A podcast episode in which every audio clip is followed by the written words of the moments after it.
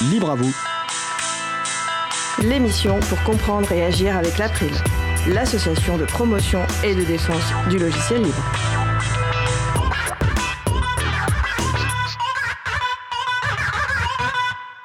Bonjour à toutes, bonjour à tous, bienvenue dans Libre à vous. C'est le moment que vous avez choisi pour vous offrir 1h30 d'informations et d'échanges sur les libertés informatiques et également de la musique libre. Et c'est la 200e émission Libre à vous. 200.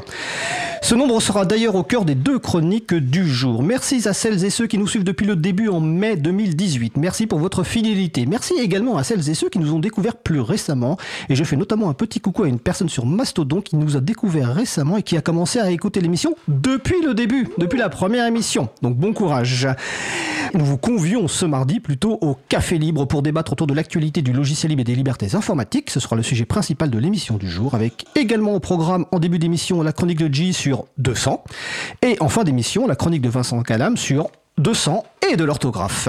Je précise qu'exceptionnellement pour cette 200e, même si nous faisons de la radio, nous sommes diffusés en direct vidéo sur Peertube, le système libre et décentralisé de vidéos. Donc pour nous retrouver, vous allez soit sur le site libravou.org, soit sur le site de causecommune.fm. Sur la page consacrée à l'émission du jour, vous avez le lien pour nous, nous retrouver en vidéo. Alors je suis Frédéric Couchet, le délégué général de l'April. Libre à vous est proposé par donc l'April, l'association de promotion et de défense du logiciel libre. Le site web de l'émission c'est libreavou.org. Vous pouvez y trouver une page consacrée à l'émission du jour avec tous les liens et références utiles, mais également les moyens de nous contacter. N'hésitez pas à nous faire des retours et nous poser toutes questions. Nous sommes mardi 20 février 2024, nous diffusons direct, mais vous écoutez peut-être une rediffusion ou un podcast. Ça c'est la phrase préférée. Ben voilà, j'ai un trou de William de l'émission Cyberculture qui adore que je dise ça, donc je lui fais un petit coucou parce que je sais que les personnes des autres émissions nous écoutent. À la de l'émission du jour, ma collègue Isabelle Avani. Bonjour Isa. Salut Fred, bonne émission. Et il y a également juste à côté d'elle mon collègue Étienne Gonu qui ne pouvait pas louper cette, cette 200e. Bonjour Étienne. Salut tout le monde Alors nous vous souhaitons une excellente écoute. Cause commune, la voix des possibles, 93.1 FM et en DAB+, en Ile-de-France. Partout dans le monde sur causecommune.fm et sur l'appli Cause Commune. Pour participer à notre conversation, 09 72 51 55 46 et aussi sur causecommune.fm, bouton de chat, salon libre à vous. J, auteur du blog BD Grisebouille, vous expose son humeur du jour dans sa chronique Les humeurs de J, hein, c'est ça, hein, exactement. Ça, ouais. Je ne sais pas pourquoi. Maintenant, je n'ai pas encore fini. Donc, des frasques des GAFAM au mode numérique en passant par les dernières lubies anti-internet de notre classe politique.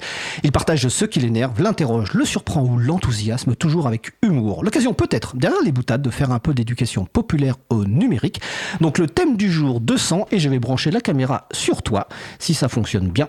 Et voilà, donc c'est à toi J. Bonjour, salut à toi, public de Libre à vous, en direct, euh, en vidéo pour une fois.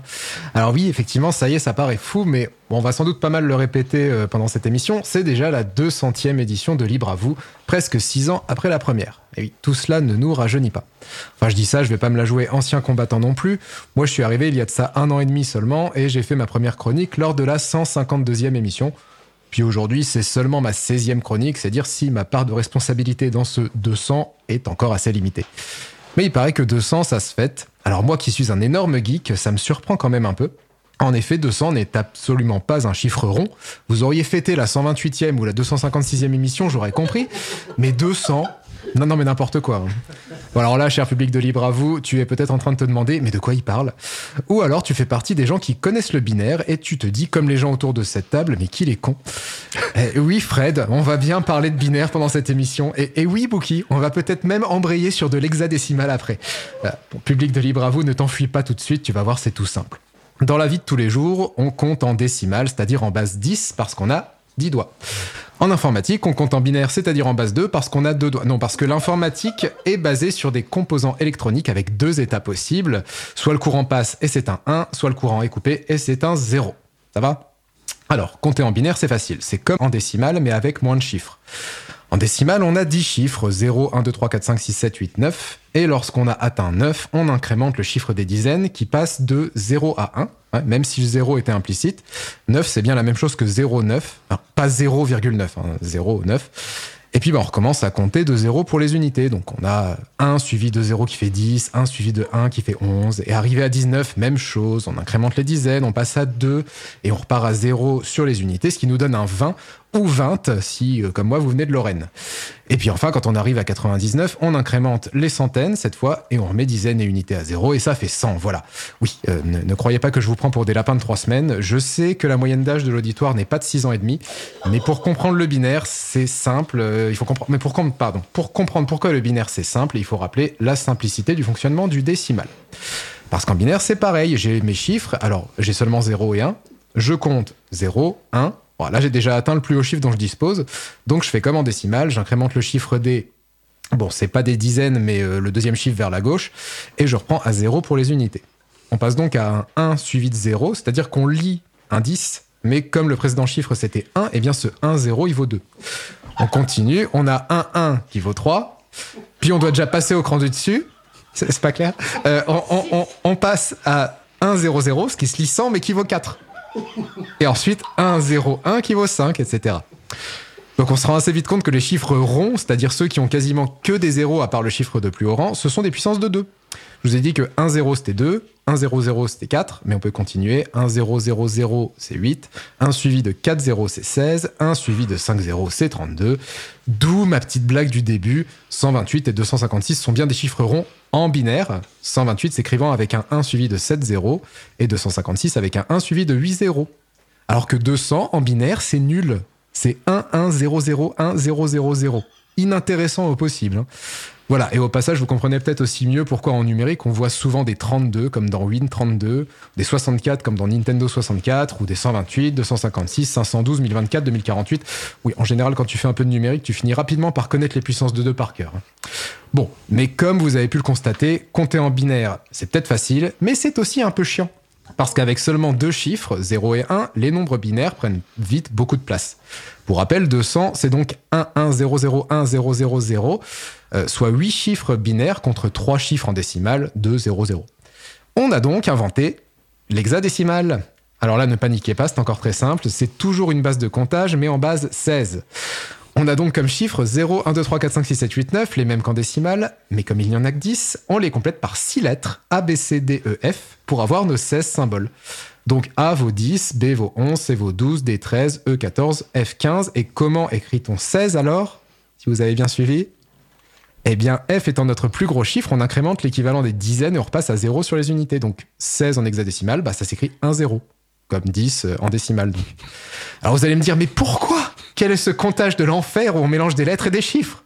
Eh bien parce que ça offre l'avantage d'une écriture relativement compacte, comme en décimale même plus compact qu'en décimale, puisqu'on a plus de symboles. Les nombres prennent un peu moins de place. Ainsi, 200 ne prend que deux symboles en hexadécimal et s'écrit C8. Rien à voir avec la chaîne, hein, ne zappez pas, vous n'êtes pas dans une émission de Cyril Hanouna, tout va bien, tout va bien. Vous êtes toujours sur Libre à vous. Alors, l'autre avantage de l'hexadécimal, c'est que 16 est une puissance de 2, et bah de fait, il reste toujours bien aligné avec le binaire. Quatre symboles binaires consécutifs correspondent toujours au même symbole hexadécimal. De 00000 en binaire, soit 0 en décimal, soit 0 en hexadécimal. Tout le monde est d'accord sur le 0, hein, c'est bien. Jusqu'à 1111 en binaire, soit 15 en décimal, soit F en hexadécimal. On a donc une correspondance parfaite entre un nombre binaire et un nombre hexadécimal, la variante hexadécimale étant 4 fois moins longue à écrire, ce qui ne gâche rien. Tu vas me dire, oui, mais moi je m'en fous, je compte jamais ni en binaire ni en hexadécimal, laissez-moi tranquille monsieur, et mettez donc plutôt cette jolie chemise avec les manches qui s'attachent dans le dos. Eh bien, détrompe-toi, cher public de Libre à vous. Rappelle-toi ce code pour te connecter au Wi-Fi chez tes amis et où tu bloquais sur un des symboles que tu lisais en te demandant s'il s'agissait d'un zéro ou de la lettre O. Eh bien, sache que si dans ton code Wi-Fi les seules autres lettres présentes sont A, B, C, D, E, F, alors il y a de fortes chances qu'il s'agisse d'un code hexadécimal, et donc ton symbole ambigu a priori, c'est un zéro, puisque la lettre O n'est pas utilisée en hexadécimal. Et oui, parfois, ça peut servir de connaître des trucs tordus, comme l'hexadécimal, même dans la vie de tous les jours. Oui, et une dernière chose, notez que le C de l'hexadécimal n'a rien à voir avec le C des chiffres romains. D'ailleurs, la numérotation romaine n'est pas un comptage par base, mais un système de numération additive nettement moins pratique. Pour ça qu'on l'a abandonné d'ailleurs. Bon, sauf pour se la péter euh, avec les numéros de siècle et de roi. Hein. Au passage, notez que 200 s'écrit CC en chiffres romains, oui, comme Creative Commons. La famille de licences libres et de libre diffusion. Alors d'accord, d'accord. Pour une émission comme Libre à vous, je comprends qu'on fait ce 200, ce CC, même si encore une fois, c'est pas rond. Bref, joyeux 200e épisode, je souhaite encore une longue vie à Libre à vous et j'espère quand même qu'on fêtera la 256e dignement. Ça sera dans un peu plus d'un an si je me trompe pas. J'allais vous dire salut, mais de toute façon, je reste avec vous pour Au Café Libre. Et d'ailleurs, vous saviez que café C-A-F-E était techniquement un nombre hexadécimal qui valait 51 966 Comment ça, vous vous en foutez? Bon, euh, j'arrête de vous embêter avec mes délires sur les chiffres je vous dis salut et à tout de suite. Eh ben, écoute, merci J pour cette excellente chronique euh, pour laquelle la rediffusion et la transcription, je pense, sera utile, voire un tableau euh, sur lequel on peut dessiner. Hein, donc, une BD sur le, sujet. Bah, bah écoute, on mettra. Alors, répète parce que je crois que ton micro avait été éteint. Ah oui, je disais, j'ai déjà fait une BD sur ce sujet qui est sans doute un peu plus simple à suivre. Eh ben, alors, tu me donneras le lien, comme ça on mettra sur la page en, en référence à l'émission. Et je rappelle que le site de J, si vous voulez le soutenir, c'est grisebouille.net. Donc le thème du jour, c'était 200. Et donc rendez-vous pris pour la 256e. Euh, émission de Libre à vous. Nous allons en faire une pause musicale. Alors après la pause musicale, nous aborderons notre sujet principal au Café Libre, un débat autour de l'actualité du logiciel libre, donc avec J, Magali Garnero et Isabelle Carrère. En attendant, nous allons écouter, parce que comme c'est la 200ème, on va faire des quelques pépites libres parmi nos musiques préférées, et celle-là c'est une de mes préférées, préparez-vous à danser. Nous allons écouter Let As Usual par The Freak Fandango Orchestra. On se retrouve dans 3 minutes 30. Belle journée à l'écoute de Cause Commune, la voix des possibles.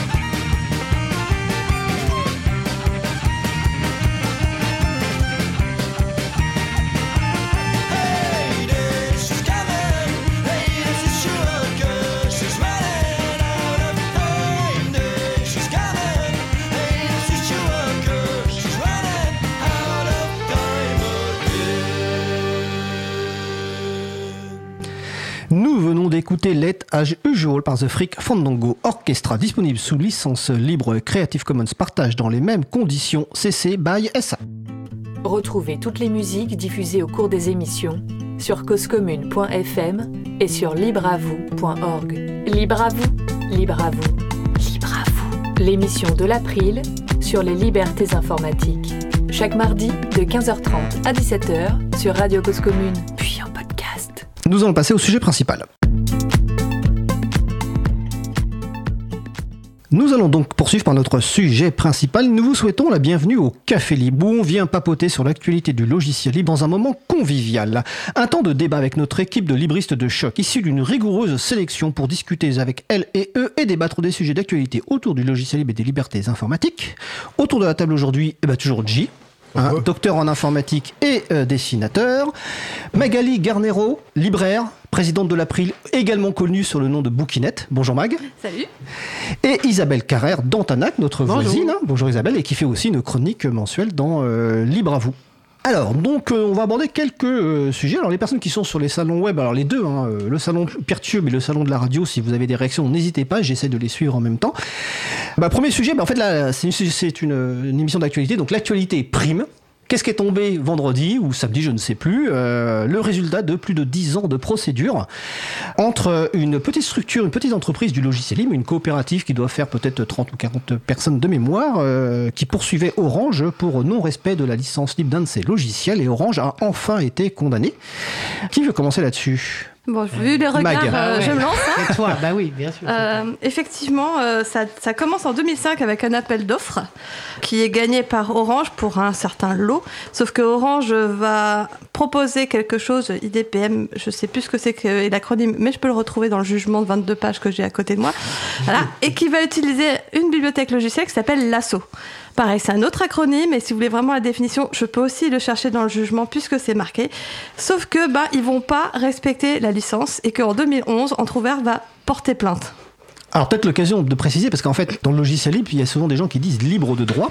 Mais en fait, le logiciel libre, c'est pas libre de droit. Donc peut-être déjà expliquer rapidement, parce qu'en fait, ça, on pourrait faire une émission entière là-dessus. D'ailleurs, on a déjà fait une émission sur ce sujet. Alors je ne me souviens plus du, du numéro, mais on va me retrouver ça en régie.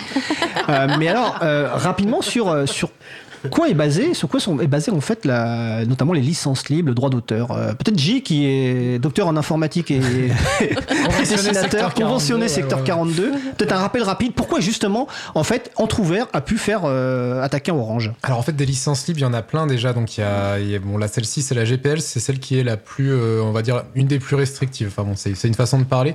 Mais en tout cas, il y a une clause dedans qui est très importante qu'on appelle le copyleft. Alors c'est un peu un jeu de mots avec copyright, mais copyleft, c'est-à-dire ça laisse, euh, la- ça, laisse la copie. Enfin en gros, on garde la licence. C'est-à-dire que si euh, moi je, prends un logiciel libre qui existe sous licence GPL et que je fais quelque chose avec, que j'en fais une version dérivée, quelque chose comme ça, et ben la licence m'oblige à repartager, enfin elle m'oblige pas à repartager les modifications. C'est-à-dire que si je partage pas ces modifications, euh, je fais ce que je veux quelque part. Si c'est sur mon ordinateur à moi, ça, ça, ça regarde personne. Mais si je partage ces modifications, si je publie ce logiciel, il doit être publié sous la même licence, c'est-à-dire sous licence GPL, donc sous licence libre, qui est déjà une des clauses que n'a pas respecté euh, Orange. Je crois qu'il n'en a pas respecté d'autres, hein, si j'ai bien compris. C'était un peu le grand chelem. hein, voilà. Mais voilà, donc euh, l'idée c'est qu'ils ont fait une version, euh, une version dérivée de, de, de l'assaut pour leur propre truc, qu'ils ont sur le qui pour le coup était une version publique puisque ça a servi à euh, c'était le portail mon service public hein, donc euh, c'est quand même un truc Oui, il y a pas mal de gens qui le vont nom, quoi, dessus. hein.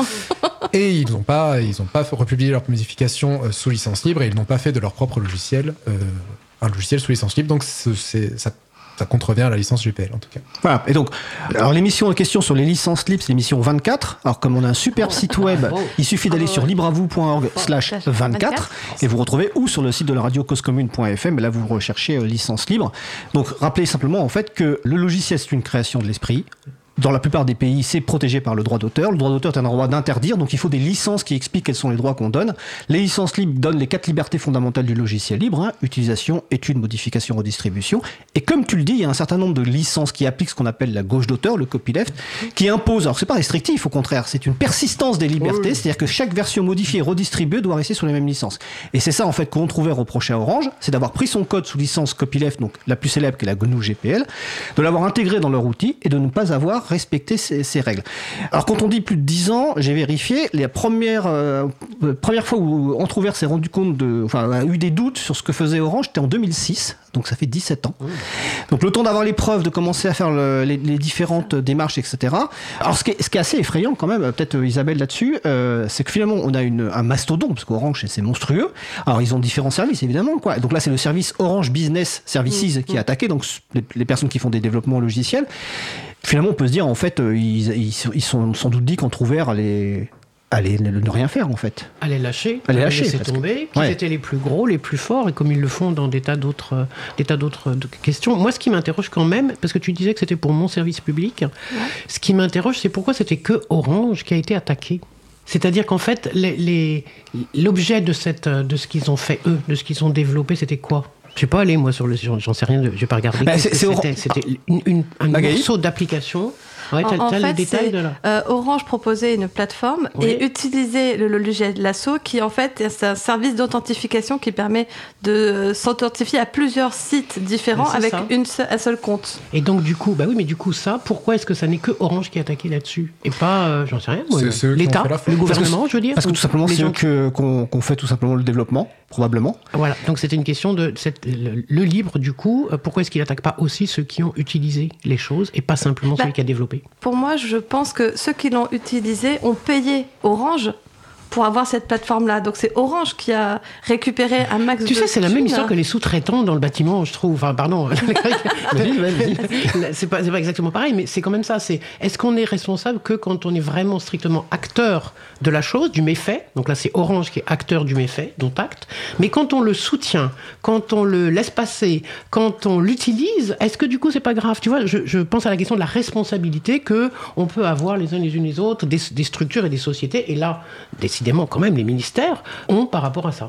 Après, je crois qu'il y a aussi une question de confiance. Ils ont, les gens qui ont, fait, euh, qui ont accepté ce marché public, ils avaient confiance d'Orange, parce que tout le monde connaît Orange, bien sûr, Mais bien et sûr. Orange est honnête, c'est évident. Voilà. oui. Et mal- malheureusement, ça n'a pas été le cas à ce niveau-là. Cette licence-là n'a pas été respectée. Ils se sont fait des sous sur le dos d'une petite entreprise. Exact. Moi, ce qui m'a traumatisé dans le- la lecture du jugement que Fred nous a envoyé, alors pas du tout pour l'émission, hein, juste euh, au sein de l'April, c'est euh, le jugement de 22 pages, Mm. c'est que Entrouvert a dû prouver l'originalité de son logiciel. C'est ça.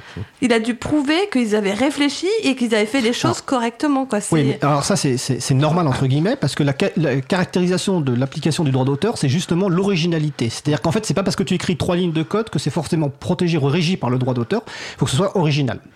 Donc, cette notion d'originalité, de toute façon, dans tout le cas de contrefaçon de logiciel, il faut démontrer l'originalité. Ouais, mais si le truc avait pas été original, mieux fait que tous les autres, ils l'auraient pas choisi pour l'incorporer à leur Oui, plateforme. d'accord. Donc mais- c'est- c'est c'est de la mauvaise foi. Non, mais ça veut mais simplement. Ça veut simplement dire qu'il y a certains bouts de code qui ne sont pas Ouais, protégés par le droit d'auteur, régis par le droit d'auteur, parce que tout simplement ils sont trop simples entre guillemets. C'est no- juste cette notion-là. En fait, enfin, moi, euh, il y, avait une anecdote comme ça sur. euh, Alors, c'est pas du tout du logiciel, mais c'est pareil, c'est le même principe. Tu avais des, des internautes qui avaient attaqué TF1, je crois, parce qu'ils avaient utilisé des photos pour une émission de bouffe de TF1. Ils avaient pris la, la photo de- de- du plat qu'eux avaient fait. Et la justice là, avait donné raison à TF1 en expliquant que les photos euh, ne constituaient pas quelque chose d'original, puisque c'était une photo de salade comme il y en avait euh, des millions. Et donc le droit d'auteur ne s'appliquait pas. Donc euh, ouais, ouais, il y, a- il y a vraiment un truc quand même comme ça dans le droit d'auteur auquel il faut faire gaffe. Quoi. Alors, euh, sur, le, sur le salon Peertube, on nous fait une remarque ou une question euh, que je vais relayer. Donc, est-il à envisager qu'Orange n'a rien dit aux décideurs, financeurs, qui n'ont pas forcément demandé à avoir les licences logicielles? Donc, en gros, est-ce que. Oui, est-ce- par rapport c'est un à ce peu que disais la remarque par rapport à l'État. Est-ce que l'État s'est préoccupé de savoir ce que faisait Exact. Orange? Bah, Voilà. C'est une excellente bonne question, mais est-ce qu'on a la réponse? Je ne suis pas. pas sûr. Je suis pas Après- sûr, après, moi, il justement. euh, il y a la question légale, en fait. C'est qu'il y a probablement des subtilités légales qu'on n'a pas. Enfin, tu vois, par exemple, i- imagine euh, dans le droit, tu as le recel, par exemple, qui est le fait d'acheter quelque chose qui a été volé, si je dis pas de Mhm, bêtises. Moi, ça, c'est pareil. Si tu sais pas que le truc a été volé, comment ça se passe? Faudrait, euh, faudrait demander à des avocats, je sais pas trop. Ah, euh. Alors, sauf qu'on va quand même préciser que quand il y a plus de 11 ans de procédure, c'est qu'il y a eu appel, Cour de cassation, Oui, il y oui. a une décision de la Cour de justice européenne, de l'Union européenne qui a rappelé qu'en fait ça se réglait sur le, sur le champ de la contrefaçon, euh, de, oui, de la contrefaçon et non pas du parasitisme. Donc en fait, euh, au départ, peut-être qu'Orange pouvait se dire, bon, on savait pas trop, on a machin, mais à un certain moment, en fait, ils ont persisté quelque part à dans aller dans le procès. Et d'ailleurs que peut-être ils vont encore agir en cassation sur un autre, euh, pour une autre raison que la, la simple contrefaçon. Et encore une fois, Orange fait à côté des choses, ce qui est, ce qui est assez, assez étrange, enfin pas forcément étrange, parce que ces structures-là euh, sont tellement grosses qu'à côté de ça, ils font des choses bien dans le logiciel libre. Voilà, on se peut se demander si finalement, les gens qui font des choses bien dans le- logiciel libre, on n'aura pas dit Orange Business euh, Services, bah, pourquoi vous faites ça? Ah, Laissez tomber, parce qu'en plus, vous avez légalement tort, vous avez éthiquement tort, et là, vous mettez en plus en danger une, une entreprise du logiciel libre qui est une coopérative qui fait 30 ou 40 personnes. Quoi. C'est ça. Moi, ce que j'ai pas compris dans la démarche d'Orange, c'est qu'ils font appel à un expert, un expert en informatique, qu'ils ont dû payer une fortune, qui n'a même pas lu le code source du logiciel. Mais comment vous voulez que le mec soit crédible après un témoignage pareil, quoi Alors, je relais une, autre réaction par rapport à ta remarque, Isabelle, euh, de Yo sur euh, le salon Peertube. Quand un client fait appel à. Alors, par contre, je me suis mal positionné pour lire entièrement, mais quand un client fait appel à un prestataire Orange, il n'a pas donc forcément la connaissance technique ni les capacités à comprendre les bibliothèques et les licences inclus dans le produit logiciel qu'il a acheté. Le client est donc plus une victime, à mon sens, et ne doit pas être condamné. Ouais, moi, pour moi, ça se discute. En termes éthiques, entre guillemets, ça se discute, la, question de la responsabilité. Je continue à penser que. Je comprends hein, l'idée qu'on va pas aller regarder dans le détail ce que tu disais, toi, sur des. On n'est pas, voilà, on va, on n'est pas à l'abri de ce genre de choses. Pour autant, euh, euh, si on, s'il était plus dans la société possible euh, d'acter cette responsabilité que nous avons tous, peut-être que des tas de choses se feraient pas ou se feraient moins. C'est ça que je voulais dire. Alors, comme c'est Orange le, cas, on va, on va rappeler, parce que je crois que c'est tout à l'heure Muman sur le salon euh, Peertube qui l'a rappelé aussi, c'est pas la première fois que Orange est, entre guillemets, impliqué dans ce genre de choses, et notamment tous les euh, fournisseurs d'accès de, de- de boîtes Internet, hein, euh, Free et compagnie. Euh, il faut simplement savoir que la plupart de vos boîtiers Internet euh, sont, sont composés notamment de, de briques logicielles libres, et qu'il y a quelques années, il y a eu des affaires euh, sur lesquelles, en fait, notamment Free, qui, a, qui voulait au départ ne pas justement respecter la fameuse licence copyleft GNU GPL, Orange aussi, qui se faisait un petit peu tirer l'oreille, donc voilà, ils ont été contraints effectivement de publier la liste des logiciels qui étaient des logiciels libres qui étaient intégrés dans ces, Intégrés, dans ces boîtes euh, Mm. internet, dans ces Mm. box. Voilà, donc c'est pas la première fois. Voilà, et comme le dit euh, alors sur l'autre salon, vous voyez, je suis quand même deux salons. Ça, c'est le salon web de la, de, la, de la radio. Orange a en gros livré une boîte noire, donc l'acheteur, entre guillemets, donc l'État, euh, n'avait pas accès au, au code source. Par contre, on pourrait effectivement, comme le dit Étienne, reprocher à l'État d'acheter des, des- des boîtes noires sans se préoccuper de ce qu'il y a. Magali, vas-y. Voilà. Moi, ce que je voudrais, c'est que l'État, au lieu de faire des appels marché public et qui confie à des entreprises, là c'est français, donc tant mieux, mais bon, des fois c'est d'autres euh, d'autres euh, nationalités, bah, qu'ils investissent en interne pour former des gens en interne qui feraient des logiciels libres internes. Hein, et il y aurait plus ce problème-là. Est-ce que tu essayes de faire des liens avec un autre sujet que nous avons pour... Tu veux, tu- Non, tu non, veux non. embaucher des fonctionnaires, mais ça, c'est passéiste. Mais ouais, je vais embaucher des ça. fonctionnaires qui font des logiciels voilà. libres, qui soient auditables, qui soient récupérables, qui soient partageables à tout le monde. Je sais, c'est totalement utopique, mais je serais pas présidente de l'April si j'avais pas cette envie-là. Et moi, juste un truc aussi sur, sur le montant. Donc, ils ont été condamnés à verser 650 000 euros à Entrouvert, hein, donc euh, Orange. J'ai regardé un petit peu. euh, Orange, c'est 44 milliards d'euros de chiffre d'affaires et un bénéfice net de 2,5 milliards d'euros. Ouais. Donc, euh, par rapport au chiffre d'affaires, ça correspondrait à 0,001% de leur chiffre d'affaires annuel. Donc, l'équivalent, j'ai calculé pour une personne au SMIC, ce serait une amende de 25 centimes. Voilà. Donc, euh, Et tu, tu divises pas par, ça par le nombre d'années, effectivement, de, Oui. de procédures. C'est ça qui est honteux, quoi. Il y a des Honteux. chiffres hein, qui sont Et- sortis. hein. Et il y a une question sur le chat euh, en binaire, c'est écrit comment C'est Étienne. Hein. je sors ma calculatrice et je t'invite. Et tu veux dire que c'est un peu comme les amendes que met la CNIL, la Google et compagnie, Bah ouais. c'est Voilà. peanuts. C'est bien Ouais, inférieur, c'est- quoi. C'est ça, en fait, c'est ce qu'on disait. combien, je veux dire, combien ils ont gagné avec euh, l'appel d'offres de mon, mon service public, quoi. Ouais, je crois que dans le jugement, il y a marqué 8 millions, mais que ça concerne juste une partie d'un lot sur une année et ainsi de suite. Donc c'est. Mm. Voilà. Et on va préciser que pour l'instant, Trouvert n'a pas communiqué. Hein, donc, euh, ni Orange d'ailleurs. Hein. je crois qu'ils n'ont pas le droit, non? Ah bah, si, ils ont le droit bien de communiquer, bien sûr que si. Ils ont été déboutés de leur demande de publication. Alors après, C'est autre chose, ça, pas, c'est la Oui, publication de Voilà. euh, Mais ils ont le droit de commenter oui, le. Donc pour l'instant, ils n'ont pas commenté, donc nous, l'April, On va précise, on nous a demandé de, de faire une communication. On attend en fait qu'Entrouvert communique aussi, parce que voilà. Donc, euh, voilà, et je pense qu'ils attendent aussi de voir un petit peu les, les, les, les- les résultats qu'ils peuvent en tirer. Côté Orange, évidemment, si Orange nous écoute et veut nous appeler, qu'ils peuvent nous appeler, il n'y a, pas de souci. Hein, 09 72 51 55 46, 09 72 72 51 55 46. Voilà, on montrera peut-être qu'il y a des gens qui. Enfin, on sait qu'il y a des gens qui écoutent l'émission parce qu'on les voit plein là. C'est ça, on leur fait coucou d'ailleurs. hein, voilà.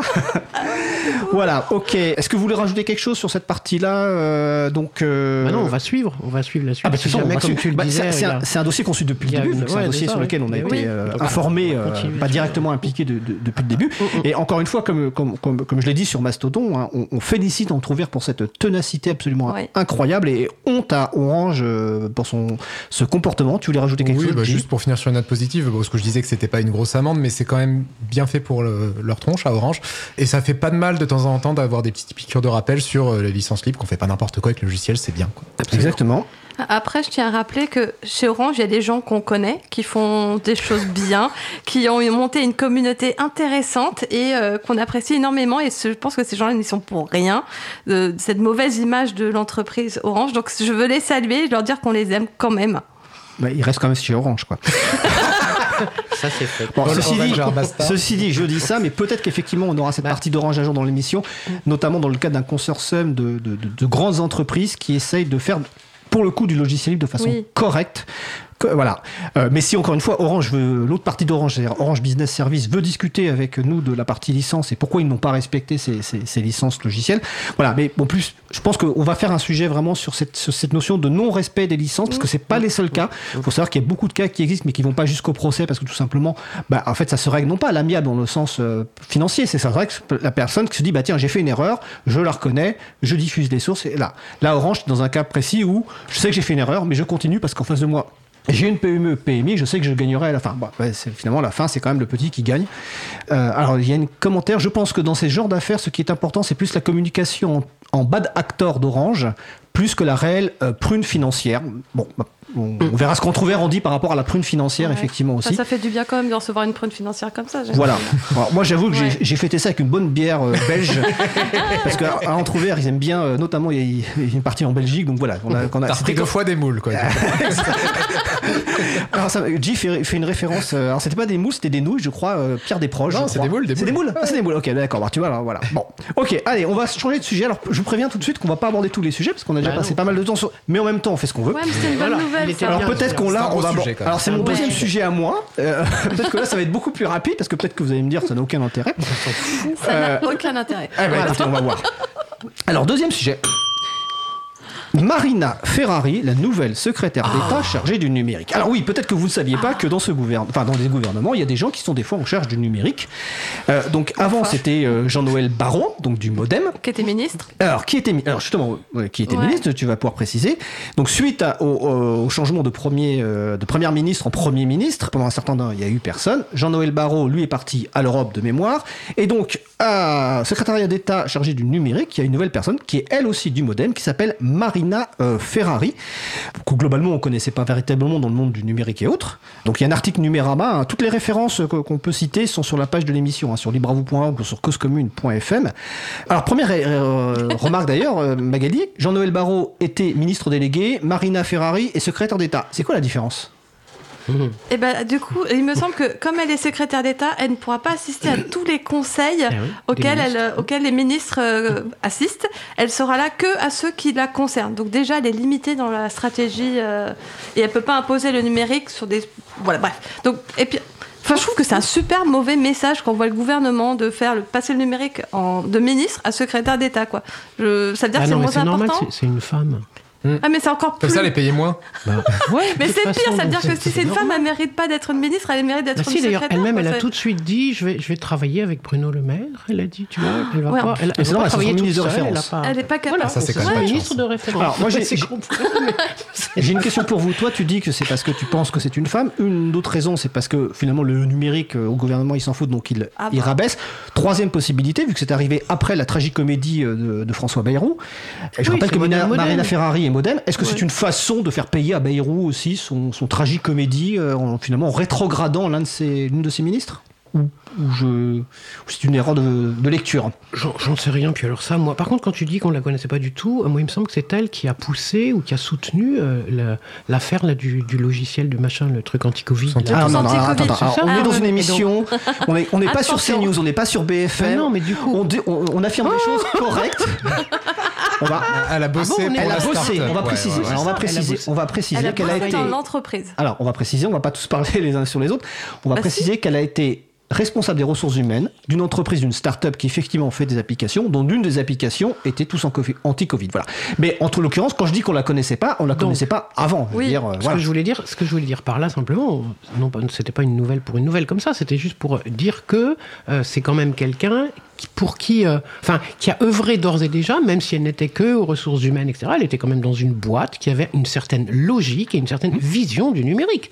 Donc ça nous donne ça comme message quand même, indépendamment de la question de secrétariat d'État, ministère, etc. Ça nous envoie ça avec le OK, on est reparti, on continue et on va poursuivre et continuer sur des injonctions et non pas sur des choses euh, génialissimes. Quoi. Enfin, je vois pas ce qu'on a de grandes choses à attendre de cette nomination. Bah, rien.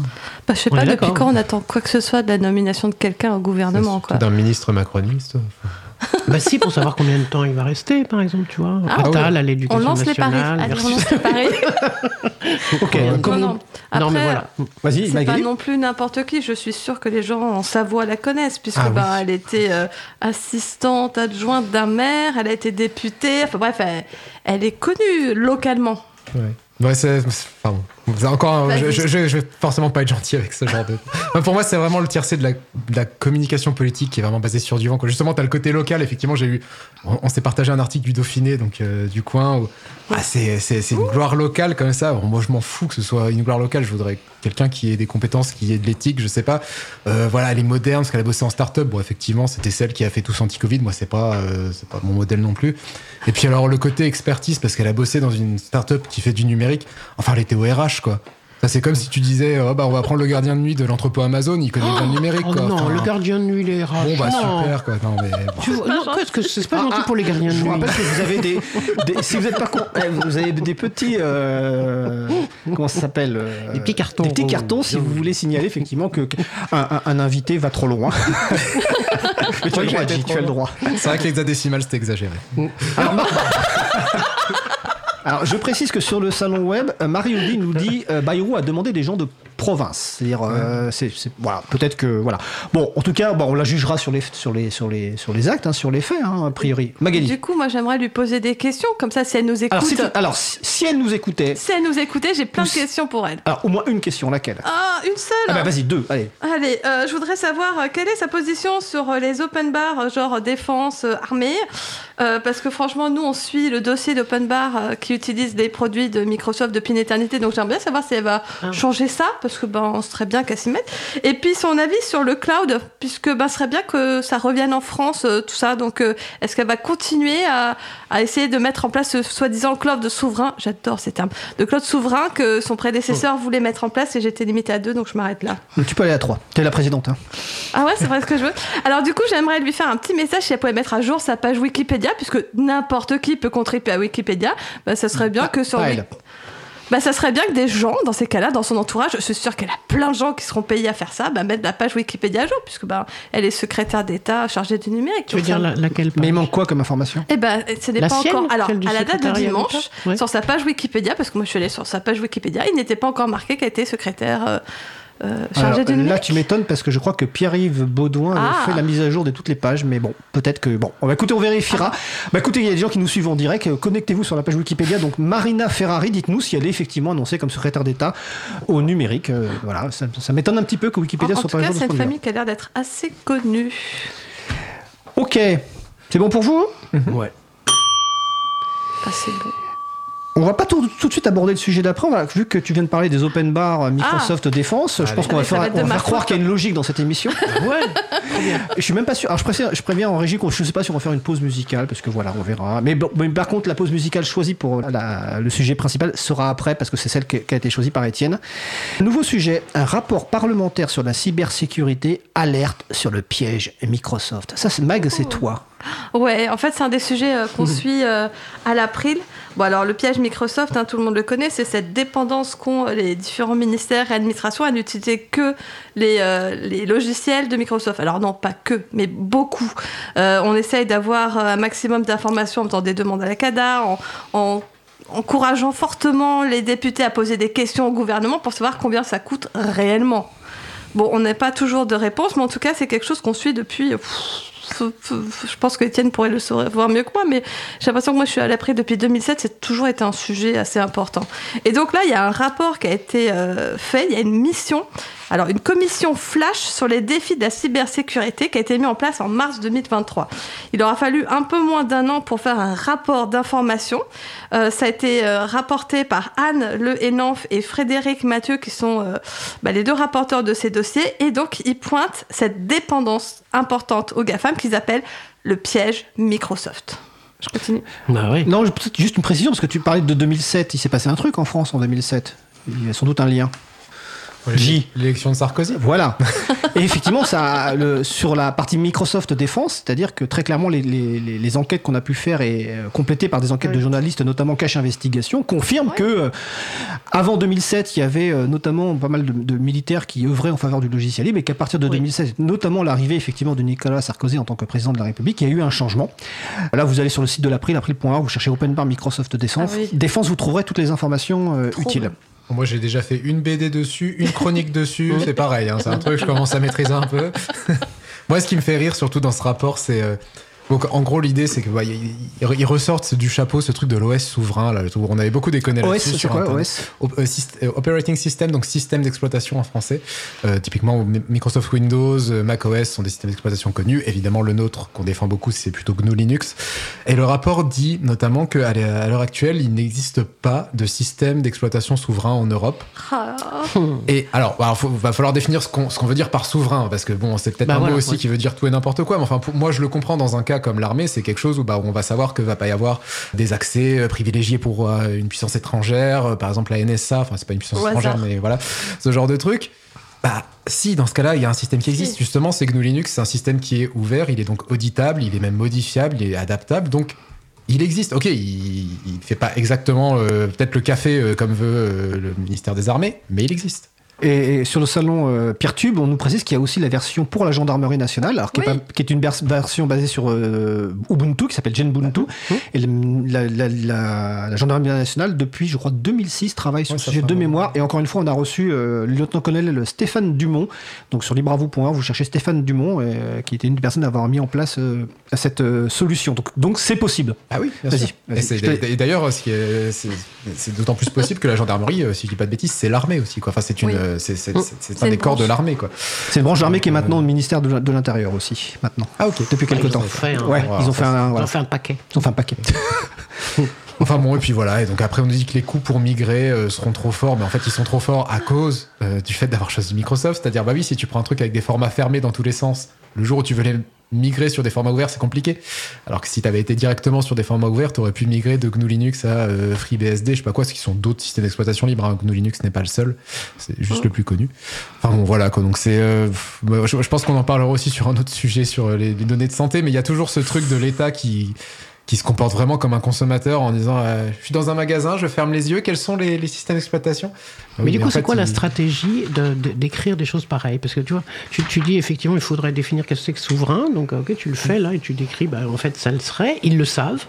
Ils le savent, ils peuvent pas dire qu'ils ne le savent pas, puisque, comme Fred vient de dire, se rappeler, il y a, il y a Oui. eu des, il y a un historique, il y a des choses qui ont été faites, etc. Et donc, c'est, je ne- n'arrive pas à comprendre quelle est la stratégie pour de vrai euh, de, de- d'une telle euh, façon de Alors, faire. moi, je serais assez cynique. Je pense qu'il n'y a pas spécialement de stratégie. Il y a des gros intérêts financiers, tout simplement. Je pense que ça va au-dessus de la stratégie. C'est-à-dire que on a Microsoft qui fait énormément de lobbying et ça marche bien. Je pense. Enfin, je, je suis peut-être très cynique, hein, mais j'ai l'impression que c'est. Ouais, il y a pas mal de ça quand même. ouais. Je peux être bisounours. Vas-y. Allez, je vais être bisounours. Puis il y a aussi le fait qu'on veut pas sortir de la- sa zone de confort. Les gens, ils utilisent ça, ils font ça, ça va être compliqué pour eux, il va falloir investir du temps, il va falloir les former. Oh bah non, alors. Ouais, enfin, c'est l'armée, quoi. Non, ouais, c'est ça. C'est- je veux Non, dire, c'est je- pas. euh, je- je- ok, une administration euh, à perpète les oies qui euh, ils sont tous sur un Windows euh, XP. euh, bon, Oh. d'accord. Personne Mais- n'a mais, été méchant. mais c'est l'armée, quoi. Mais c'est. Bon. ouais. Non, vraiment, je comprends pas. Je, je suis, je suis assez estomaqué de ça, de cette capacité à continuer d'affirmer des trucs alors que c'est tout le monde sait que c'est pas vrai. Et donc, moi, je veux bien des lobbying, euh, ok, des affaires financières. Ça veut dire dire quoi? Ça veut dire on, on dirait que tout le monde est corrompu. dans- Non, tout le monde n'est pas corrompu dans cet univers. Je ne comprends pas qu'est-ce que les, les- les fonctionnaires, les- les- tu vois, dans l'administration, qu'est-ce qui, pourquoi ils bougent pas plus? Alors, je pense pas que les fonctionnaires soient corrompus, ça se saurait Bah non, s'ils bah oui, non, Par contre, peut-être que les décideurs Ah, J'ai enlevé ma casquette bisounours. Peut-être que les décideurs, ceux qui prennent euh, vraiment les décisions, ceux qui, sont, ceux qui sont censés lire des rapports où on leur dit c'est mal, mais qui continuent à s'obstiner à faire du Microsoft, peut-être que là, il y a quelque chose à... Parce que c'est pas le premier rapport qu'on reçoit qui nous dit arrêtez cette dépendance aux GAFAM. Et pourtant, malgré tous les rapports, malgré tous les, Mhm. toutes les, je sais pas, enfin, c'est- Puis, Ça- puis après, tout, tout dépend ce que tu appelles corruption. C'est- La corruption, c'est pas forcément on met des, des- des valises de billets dans la poche de quelqu'un. Enfin, il y a tout le temps des copinages dans tous les sens. Moi, je me souviens de Christine Albanel qui avait bossé sur la loi Adopi, et puis, puis après, bah, elle avait été euh, mutée. Enfin, quand elle avait été mutée, c'est c'est- c'est pas exactement ça, mais quand elle avait cessé d'être ministre, elle avait été bosser chez Orange, quoi. Donc, euh, il y a. il y a- il y a- On rappelle que ministre, euh, Chris- Christine Albanel, c'était à l'époque ministère de la Culture. Ministre de la C'est Culture. ça, ministre Voilà. de la Culture Voilà. au moment de la loi Adopi. Donc, ça, c'était en 2009. 2008, 2009, des ouais. trucs comme ça. Et qu'après, elle a fini chez nos amis d'Orange. Donc, Oui, et, et donc voilà, ça, en pour fait, moi, il y a- ça y a fait un- partie de la corruption. hein. oui. Oui, Ça je suis, bah, je suis- partie, dans ce cas-là, ça je suis. bah, dans ce cas-là, je pense effectivement, sans vouloir faire tous pourris, que c'est qu'il y a quand même un, un niveau assez élevé de copinage de ce genre euh, dans, au sommet de l'État, quoi. Les partenariats. euh, Il suffit de lire le rapport des multinationales qui a été remis par l'Observatoire des multinationales, je crois que c'était l'année dernière, où à un moment donné dans ce rapport, dans les dernières pages, ils nous disent alors vous vous rappelez de tous les gens qui étaient placés à tel endroit, tel endroit, tel endroit dans le ministère, et ben maintenant ils bossent à telle entreprise privée, telle autre entreprise Oui. privée, telle autre entreprise privée. Et là on se rend compte que ben, bah, tout le monde se connaît, tout le monde est bien placé après, et comment tu peux lutter contre ça quoi? À part en dénonçant. Bah c'est ça, en dénonçant et puis en- en- pour moi en affirmant justement, euh, enfin en continuant de poser la question. C'est-à-dire que sinon dire euh, ah bah oui on comprend c'est parce que effectivement soit tu glisses sur le terrain de tous pourris et là tu alimentes on sait quoi comme nature et type de discours et donc l'État est tout Ouais. pourri donc il faut le il faut le casser bien sûr. Euh, soit soit tu vas vers tu vas vers des choses dans lesquelles tu en dis rien. Donc je pense qu'il faut continuer à dire on comprend pas. On voit pas, pourquoi, qu'est-ce qui se passe? Enfin, Moi, je Tu pense vois ce qu'on que je veux dire? continue quand même. Enfin, Enfin moi je ah pense non, que- je dis qu'on faisait Ouais. pas. J'ai dit que c'est c'est bien qu'on continue. Alors, voilà. justement. Je dire c'est Ouais. bien qu'on continue. On continue. Isabelle, par rapport à On continue, je vais préciser que, euh, donc sur le site de l'April, April.org, vous trouverez une actu qui, qui détaille un petit peu euh, ce rapport. Et il est précisé dans l'actu, donc je vais lire, hein, que- qu'en fait, que donc. euh, le ministère des Armées, en- en- entre novembre 2020 et mars 2021, a conduit une étude sur l'opportunité de s'équiper en système libre sur le périmètre des postes de travail Internet pour, entre guillemets, réduire l'empreinte du fournisseur Microsoft en utilisant des solutions libres. Alors, document dont l'April a finalement réussi à obtenir communication par les demandes CADA, euh, co- Commission d'accès aux documents administratifs, et qui confirmait la faisabilité d'une telle migration. Pourtant, à ce jour, et malgré nos demandes répétées, rien n'indique si une décision a été prise ou pas. Et donc, évidemment, les deux parlementaires à l'origine de ce nouveau rapport, bah, notre, mon collègue Étienne, qui est en charge des affaires publiques à l'April, va les contacter pour leur suggérer une question écrite au ministère de- de- des Armées. Alors, je ne sais pas qui est la nouvelle ministre ou le nouveau ministre, euh, là, j'avoue que je, je suis un peu sec, pour demander est-ce que finalement une décision a été prise? Parce que l'étude de faisabilité disait que c'est fais- c'est faisable, et finalement, on n'a toujours pas de nouvelles sur la, sur la décision. Donc, voilà le, le- le suivi qu'on va pouvoir faire sur. euh, Voilà. sur Voilà, un mais voilà. plus a- une étude de faisabilité, donc c'est faisable. Donc c'est pas la première fois qu'on nous dit c'est faisable, c'est pas la première fois qu'on dit qu'il y a dépendance. Donc euh, on attend de l'action maintenant. Exactement, quoi. Ok, mais Voilà. c'est super, voilà. On va reposer des questions. Trop bien. Très bien. C'est cool. Ok, bah voilà. Hein. J, tu voulais rajouter quelque chose? C'est tout bon pour moi. Non? Ok. Alors, on va aborder un petit sujet beaucoup plus euh, léger, là, franchement. euh. Ah bah ouais, quand même. Hein. Ah ouais? Ah, léger, attends. Attends, c'est Ah, c'est lequel léger? Léger. Est-ce que c'est Léger. Ah. est-ce que c'est la campagne de Libre en fait? Ah ouais. Bah oui, c'est la campagne Libre en fait, évidemment, Ah. donc euh, proposée par Magali et dont l'une des animatrices principales, si ce n'est l'animatrice principale, est en régie actuellement. Donc évidemment, si elle veut intervenir tout à l'heure, Isabella, elle, elle- elle peut intervenir. Elle En fait, estime je que sais- non. Voilà, enfin, visiblement, elle estime que non, je sais pas pourquoi. Bon, Magali, le Libre en fait, c'est quoi? Alors Libre en fait, c'est une initiative qui est lancée euh, en 2001 par l'April, dont la première édition a eu lieu en 2022 sur trois jours. En 2002. Pardon, en Pas 2002, c'est- j'ai mal écrit sur mon... Ouais, en 2002 sur trois jours, donc le 21, 22, 23 mars. Maintenant, donc euh, 20 ans après, ça dure 4 semaines, c'est autour du 20 mars, donc suivant les années, ça commence plus ou moins euh, 15 jours avant, 15 jours après. Cette année, c'est du 9 mars au 7 avril, et donc on demande à plusieurs associations d'organiser des événements pour euh, faire découvrir le logiciel libre au grand public. Alors, c'est quel type d'événement, en fait? Alors, ça peut être des conférences, ça peut être des démonstrations, ça peut être euh, des passages de vidéos, de films, ça... Vous faites à peu près ce que vous voulez, du moment que euh, ça parle de libre, on est content. Pour que ce soit référencé sur le site de Libre en Fait, pas besoin de contacter le site de Libre en Fait. Il suffit de publier votre événement sur l'agenda du Libre. Et quand vous faites ça, vous faites deux bonnes actions, puisque c'est sur l'agenda du Libre, ça va vers Libre en Fait, et c'est publié sur Linux FR.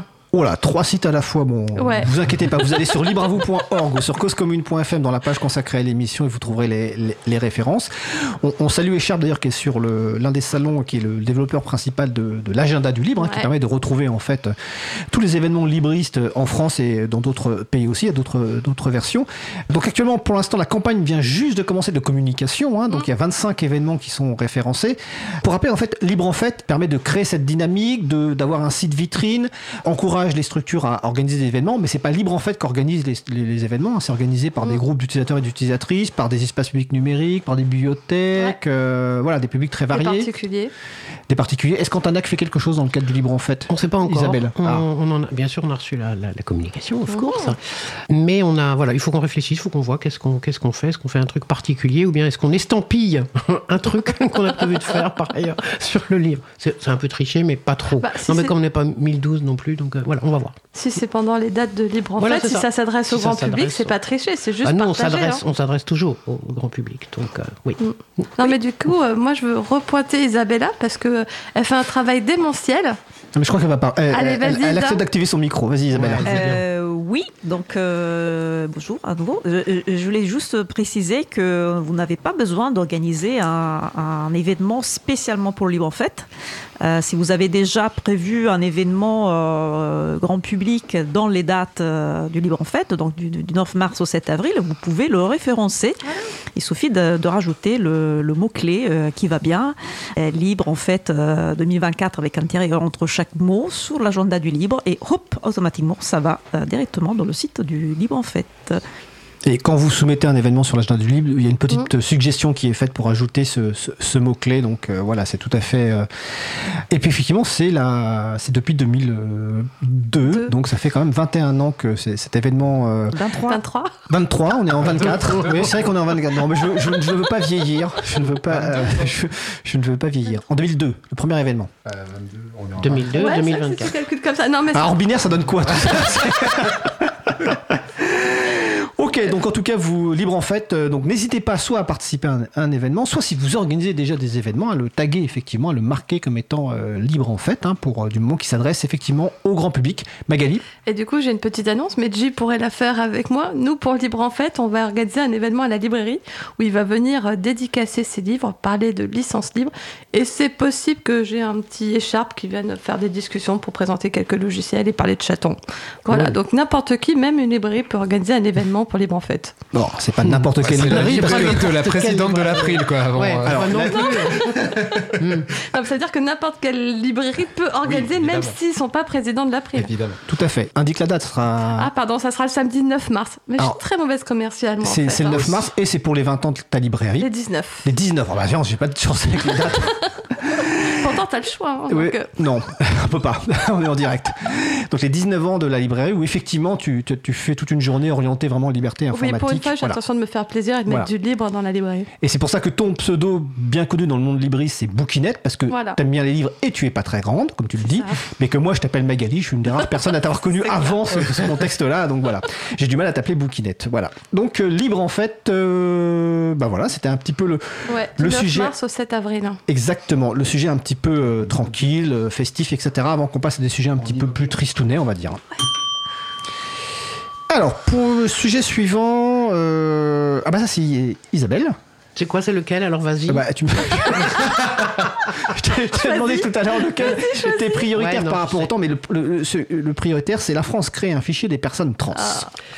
Alors, en tout cas, ça, c'est le titre qui a été donné dans, dans l'article que je vous ai Oui, de la quadrature du net, la voilà. quadrature du net. Parce que moi, finalement, et pour faire euh, le lien avec euh, d'autres euh, sujets qu'on a abordés précédemment, euh, je pense que, en fait, ce fichier, il n'est pas simplement que pour les personnes trans, parce que sinon, si on est sur les personnes trans et qu'on reste dans un schéma binaire, et que là, moi, j'avais justement envie aussi de parler du non-binariat. C'est-à-dire qu'en fait, euh, ce fichier qui, euh, qui va être créé là, il va être créé pour euh, tous les changements d'identité en quelque sorte et que donc quelqu'un qui va dire ok moi on m'a dit que j'étais un garçon quand je suis arrivé au monde mais en fait moi c'est pas ça que je sens je me considère comme quelqu'un de non binaire est également concerné. Donc, c'est pas une attaque contre la quadrature du net, que c'est des gens que j'adore, donc c'est vraiment pas ça, mais juste pour moi, c'est au-delà. Euh, oui, bien sûr, c'est euh, et, et c'est plus facile de défendre en fait les trans que de défendre les non-binaires, encore dans notre société. Je ne sais pas pourquoi. Tu veux dire un truc déjà? Vas-y, dis.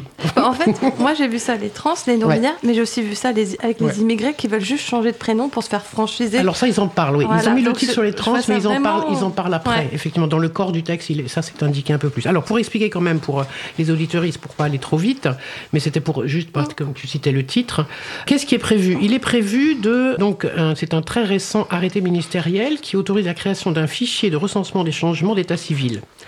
La question, c'est que non seulement il y a un fichier, mais en plus qui va être accessible dorénavant et désormais par la police notamment, mais aussi tous les services du ministère de l'Intérieur, voire même la gendarmerie, l'armée, enfin, etc.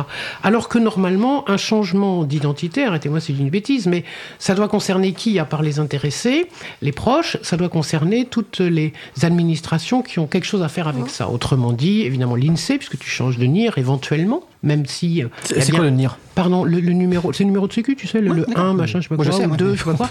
Et sauf que justement, ils ont toujours pas prévu un 0 quelque chose pour le moment. Et donc ça, c'est une, voilà, ça pourrait être aussi une revendication ou quelque chose qui a été traité depuis les années 70 en fait. hein. Je pense que j'étais petit déjà, on, faisait, on parlait de ça, mais bon, bref. En tout cas, donc tu passes de 1 à 2 ou de 2 à 1 en fonction de ton, de ton changement d'identité éventuel. Et puis ça va, ça va toucher qui Ça va être voilà, donc la, la sécurité sociale, la CAF, et les gens qui, euh, même si au départ ce numéro, euh, NIR, on nous avait dit que ça servirait pas à trop de choses, vous inquiétez pas, c'est pas grave. pas. En fait, on s'en sert beaucoup plus, hein, c'est le numéro d'immatriculation de, de la personne, et qui devient donc, grâce à ce fichier, un numéro d'identité, et pas simplement d'identification. Et c'est là où c'est compliqué, parce que ça veut dire que euh, la police, les gendarmes, etc., vont pouvoir suivre tout changement et avoir éventuellement à en dire quelque chose ou à en faire quoi. Et ça veut dire aussi, comme tu le soulignais, que euh, ce, changement-là, pour euh, des personnes qui sont donc, alors on les appelle des immigrés, je trouve l'appellation compliquée, moi. C'est ce qui est Euh, utilisé dans l'article. Ouais, c'est utilisé dans l'article. Alors, je ne sais pas ce qu'il faudrait dire, mais en tout cas, des personnes qui ont été, qui sont en exil, moi j'aime bien plutôt Mhm. ce terme, ou qui, euh, en tout cas, ont été forcés peu ou prou à quitter leur lieu de vie habituel, leur lieu culturel, leur, leur lieu natif, pour aller ailleurs pour des raisons soit économiques, soit politiques, soit etc.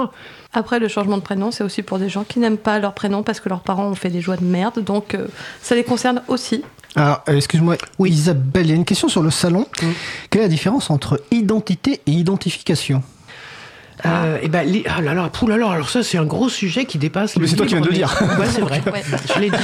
Je pensais que ça allait passer. non, non, non, non, non, les personnes faut qui nous écoutent suivent ce que tu dis. C'est trop bien. Je suis trop contente. Alors, identification, pour moi, c'était justement l'identification dans le sens, euh, on a besoin d'un numéro d'immatriculation. Voilà. Et donc, pour l'identification de quelqu'un, c'est, on a décidé que le code, ça serait, ben voilà, d'abord le sexe, puis l'année de naissance, puis le mois de naissance, puis le, le département de naissance, puis l'ordre à la mairie de, de quand on t'a inscrit, enfin, etc. Donc, c'est quelque chose d'identifié comme étant, tu es un être reconnu comme étant présent dans la société française. Bon. L'identité, c'est autre chose. L'identité, c'est ce que la personne va, euh, va en faire, euh, va va porter, souhaiter porter ou pas, au-delà de cette identification de naissance. Et c'est pas quelque chose. Parce qu'à la naissance, t'a- t'arrives, t'es tout petit, là, puis on, on décide pour toi, en fait. L'identité, c'est ce que tu c'est vas te construire toi. Alors que là, c'est plutôt quelque chose que tu construis. que tu construis, que tu modifies, que tu... Et, et je trouve que la société, par ailleurs, c'est ça qui est curieux, c'est que la société, par ailleurs, commence, moi je vois des tas de changements, notamment dans les écoles et autres, dans lesquels la question queer, par exemple, commence à se poser, où on autorise, on entend des instits accepter que des gamins, des gamines puissent dire des choses sur, mais en fait, euh, moi je voudrais être un garçon, mais en fait, je me sens pas une fille. Bref. Et donc, Bon, pourquoi? Enfin, ça, ça vient comme euh, redonner un coup dans l'autre sens, qui est quand même étonnant. Et je, euh, voilà, on voit pas pourquoi. On voit pas pourquoi on serait obligé là, euh, à nouveau, d'ouvrir la porte à des choses qui peuvent aller vraiment loin, parce que on le sait, on le sait comme d'habitude. hein, C'est-à-dire que on commence par un petit machin, c'est un petit fichier, puis on sait pas derrière quelles vont être pour de vrai, non seulement les utilisations, mais aussi qu'est-ce qu'on qu'est-ce qu'on va mettre comme garde-fou pour que ça soit, il ne soit pas fait n'importe quoi. Ben, on n'en sait rien. En tout cas, c'est pas dit. Hein. C'est dit nulle part. Alors, je te laisse réagir, mais Oui. juste préciser quand, euh, parce que que c'est pas un- c'est pas passé par un projet de loi ou autre, hein, c'est passé par un arrêté, donc c'est un, un acte réglementaire Oh, oh. publié euh, fin décembre, donc le 19 décembre 2023. On sait généralement que les, les documents, ces choses-là qui sont publiées autour de Noël, c'est ça passe un peu. Soit l'été, soit Noël. Ouais, soit l'été, soit Noël, c'est pour passer un petit peu Mm. inaperçu. Donc voilà, c'est. euh, Et évidemment, la- la- l'article de la quadrature du net dont, dont parle euh, Isabelle est sur la page euh, de l'émission, euh, ou sinon vous allez sur et Oui. puis vous, vous trouverez les références. Euh, je crois qu'Isa. euh, Mag voulait réagir. Ah ouais, enfin, ça- moi, ça me choque pas que ce fichier existe tant qu'il reste enfin, pour l'administration. Je veux dire, ils veulent faire euh, changement, enfin, qu'il y ait des changements de nom, c'est normal, qu'il y ait des changements de prénom, c'est normal. Ce qui me choque, c'est que ce fichier soit accessible à la police. Ça, je trouve ça mais totalement euh, inadmissible et j'ai ouais, j'ai peur des conséquences. Quoi. C'est euh, c'est des données qui sont censées rester privées ou pour certains besoins, euh, euh, des impôts, la CAF et ainsi de suite. Pourquoi la police doit y avoir accès?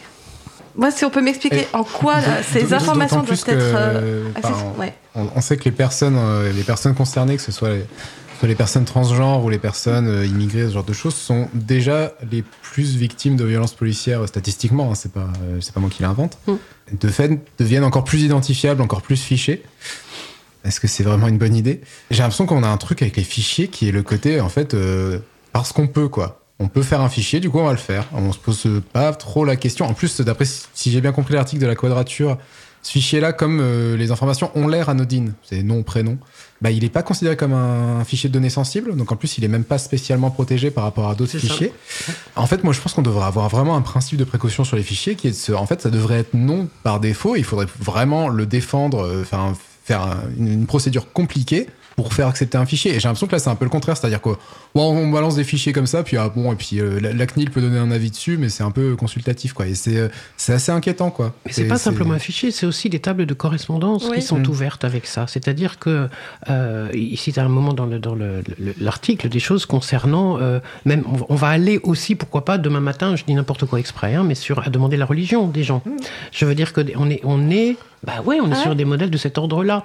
Et du coup, c'est euh, euh, d'abord parce qu'un prénom, ça n'est pas, ça n'est pas anodin. Un prénom, Surtout quand on le change. Voilà, quand on le change, il a, il a du coup une, une origine éventuelle culturelle. Il a, enfin, tu vois. Mmh. Donc du coup, le- le- faire le lien entre ça, des questions de santé, des questions de domicile, et puis on revient à nos affaires sur la santé et sur la CAF. hein. Je veux dire, c'est la même chose pour moi. Quand tu dis qu'il n'y a pas de, enfin, tu vois, c'est c'est pas simplement faire des fichiers, c'est aussi les correspondances qui vont être possibles. Donc c'est pas que la police pour moi qui est le, le risque. C'en est un Mm. énorme, gigantesque, j'entends, mais il y a aussi tout le rôle que d'autres institutions prennent dans le contrôle social. Et il est pour moi aussi important, aussi grave que celui de la police directe. Au moins la police, on sait qui elle est. La CAF, on pouvait croire que c'était pas une police, normalement, non? Normalement. Hein? Voilà. Ouais.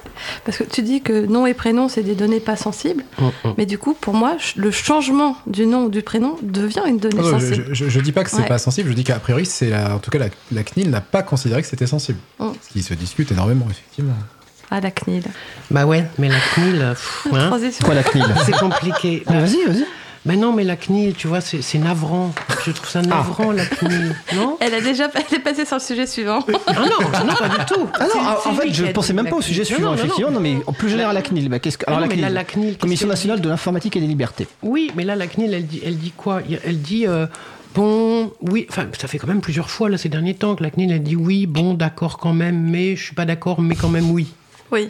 Bon, tu vois, c'est triste comme, comme réaction, non? Enfin, je sais pas. Alors peut-être tu vas me dire, nous connaissons des gens qui quand même à la CNIL sont très gentils. Et que, du coup, Non, mais ils sont, mais euh, ils sont débordés, c'est évident. Ils mettent pas assez de. Non, j'en- j'en sais rien, je sais pas du tout. bah, je sais pas, je trouve que c'est de pire en pire. Bon, Ouais. en tout cas, bref, c'est pas le sujet de la CNIL, là, c'est plutôt le sujet de ces fichiers, de ces tables de correspondance et de qu'est-ce qu'on va en faire derrière. Donc là, il y a eu des, des- des choses qui vont être faites et qui vont, à mon avis, des choses qui vont, qui vont bouger là-dessus, parce qu'il y a quand même beaucoup d'associations qui, Oui. se, qui se sont branchées sur ce sujet, et donc euh, on va peut-être pas laisser passer ça comme ça.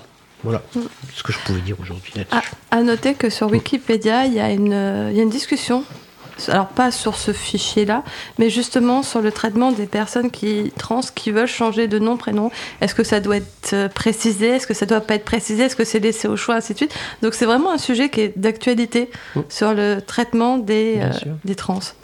Alors c'est beaucoup un sujet d'actualité aussi parce que il y a euh, toute une évolution du champ psychiatrique par rapport au- aux trans et, et à la- et aux personnes trans pardon et à la, au fait que do- dorénavant on n'est plus dans une obligation de suivi comme on a pu l'être précédemment et ou dans d'autres pays comme ça l'est encore et il y a quand même on parlait des personnes qui donc euh, s'exilent par exemple ou viennent ici habiter en France il y en a beaucoup qui le font pour ces raisons-là aussi parce que dans le pays dans lequel elles vivent c'est juste improbable Ouais, qu'elles le soient et donc, euh, bah voilà. Là, c'est, ça fait partie aussi de. Ça aurait pu faire partie de la loi immigration, en fait. Ils auraient pu mettre ça aussi dedans, non Sur la question de l'accueil en France. Bon, pardon, je, dis, je divague. Bon, espérons que la France reste quand même un pays assez accueillant à ce niveau-là. Hum, C'est mal barré. Voilà, merci. Bah, écoute, euh, merci Isabelle. On va passer. Bah, on va, va, pas, lâcher la CNIL parce qu'on va enchaîner avec le dernier sujet. La CNIL qui valide le choix de Microsoft pour héberger les données de santé. Donc ça c'est pareil, c'est toi qui as suggéré ce, ce sujet-là. Je- Alors en Ah fait, oui, mais je- ça faisait l'écho avec, Ouais. la- avec mais le tout, sujet. tout à fait. euh, en fait, je, On était super je n'avais pas vu que Ouais, Vincent était rentré dans. dans- Il était super discret, hein il, ah, il était très discret. Il s'est mis derrière les caméras pour pas qu'on le voit. C'est du direct, hein Voilà. Alors comme on est en direct, Vincent, ta chronique, elle dure combien de temps à peu près? Là, j'ai dû l'écourter. Bon, ok, À d'accord. Bon, d'accord. Alors, pour les personnes qui n'ont pas entendu, Vincent a dit qu'il a dû écourter sa chronique à cause de G. Donc, voilà, il nous reste 5-10 minutes, euh, vraiment maximum, euh, quelques minutes pour ce dernier sujet. Ah Euh, oui, oui, mais je, voilà. je vais faire Donc, très euh, vite. Mais, mais Alors, c'est quoi le sujet? C'était intéressant parce que euh, ça faisait le lien avec ce que tu disais tout à l'heure et ce que tu avais lancé toi comme sujet sur Microsoft, puisque donc la CNIL, la pauvre, pardon, veuille veuille m'excuser, cher CNIL, euh, qui a validé le choix de Microsoft pour héberger les données de santé. Alors c'est pas pour tout le monde, c'est pas tout de suite, d'accord. hein, on commence euh, comme, comme d'habitude, on fait. En France, on adore faire, on, on et puis après, on, généralise parce que l'expérimentation a bien marché. Donc là, on imagine que ça va bien marcher et donc le choix de Microsoft euh, a été fait parce que et là, on va revenir aux autres questions que tu évoquais tout à l'heure. Ouais, ouais, tu vas grincer, vas-y. Faute, faute d'alternatives européennes satisfaisantes. Alors, ils n'ont pas mis le mot souverain, là, mais parce que du coup, euh, non. Non, ils ont mis européen. C'est ça, c'est la même. On est vraiment sur le même type de sujet. En fait, on était très euh, raccord hein, dans nos propositions de, de choses sur l'actualité, là. Euh, parce que, en fait, cet entrepôt de données donc, de santé pour la recherche, hein, c'est dit que c'est pour la recherche, c'est pour notre bien, évidemment. Oui, c'est toujours pour notre bien, pas, hein. voilà, c'est pas du tout pour aller déposer des données et, et- et avec un risque. Non, non, non, il n'y a pas, il a pas. Bon, d'accord, il y a un petit peu un risque, mais c'est c'est aussi c'est la faute de comment il s'appelle? Alors il y avait OVH, Ouais, qui pas fait euh, assez bien. Numpost et Cloud Temple. Je les connais pas les deux autres, mais en tout cas voilà, ils n'ont pas fait assez bien C'est les ça. fournisseurs Oh. français, et donc euh, en fait c'est de leur faute si on a été obligé de confier à Microsoft les données de santé de, de quatre ou cinq départements là euh, avant de, de Mm. pouvoir mettre ça. euh, Malgré les risques. Tu vois, on, Oui. Voilà, ils sont pas assez bien, mais, on Mais a confié à c'est parce que c'est pour malgré un les petit risques. temps, c'est un- c'est temporaire. Oui, D'accord? Un on va, on temporaire va les qui va donner. durer. Ah oui, mais, mais déjà, mais de toute façon, temporaire, ça veut rien dire. De- de- quand tu donnes des données, tu les donnes. Enfin, je veux dire, comment Tu peux pas fais les récupérer après. hein. dire, bah non, tu peux pas dire après, faites comme si je ne vous avais rien dit. Non, bah non, c'est dit. Ce qui est dit est dit. Donc, euh, voilà. Donc, on a quatre hôpitaux français les hospices civils de Lyon, le centre Léon Bérard, le CHU de Nancy, la Fondation Hôpital Saint-Joseph, et puis les données de l'assurance maladie, remboursement de consultation et de soins, parcours hospitalier, et hop, on refait le lien avec notre autre fichier, non? Ouais. Mais moi, ça, ça- ça, c'est toujours le même truc qui m'agace, quoi. C'est ce côté, il n'y avait pas d'alternative, mais une alternative, ça pourrait se construire, en fait. Ah, Et ça- ce, ce truc, euh, c'était, ce qui pour moi est vraiment un dogme, le dogme néolibéral qui dit qu'en gros, la, la puissance publique ne doit avoir aucune compétence, quoi. C'est un truc, euh, il faut qu'on, il faut qu'on achète des trucs, mais grand Dieu, alors là, on va jamais embaucher des gens en Non. interne parce que c'est, Ah un coût. Alors qu'en en vrai, c'est débile. Je veux dire, des fonctionnaires, euh, ils, ils vivent en France, ils consomment en France, alors que des licences, quand tu les payes à Microsoft, ça part à l'étranger en pure perte, quoi. Je pendant des décennies, on a eu des fleurons français, on a eu EDF, on a eu France Télécom, la SNCF, tout ça. On a tout pété et maintenant on refuse complètement euh, de faire marche arrière, de dire que bah en fait, ce serait pas mal d'avoir des compétences publiques, quoi, des compétences en interne, quoi. Et voilà. Et donc que ce soit pour ça, pour l'armée, pour ce que tu veux. On, en a, me- on en a gâché plein ça des compétences qu'on avait, qu'on avait dans les Ouais. ministères. Il y avait énormément de gens hyper compétents sur les sujets d'informatique, notamment dans les ministères. Et ceux-là, on les a, piou, on Bah. les a virés. bizarrement, quand ils sont compétents, ils veulent faire du libre et du coup, ben, on s'en passe. Pardon. C'est QFD, voilà. Bon, c'est bien, on, on s'en tient là, c'est bien. Non, c'était clair comme sujet. ça Comme tu veux. hein, je- Hein alors, non, je sais euh, pas, sauf si vous avez autre chose à en Sauf s'il y a mais- des réactions, ou même sur, le, sur les salons web, hein, je ne sais pas s'il y a des Faut, faut réactions. attendre les 30 secondes de PeerTube.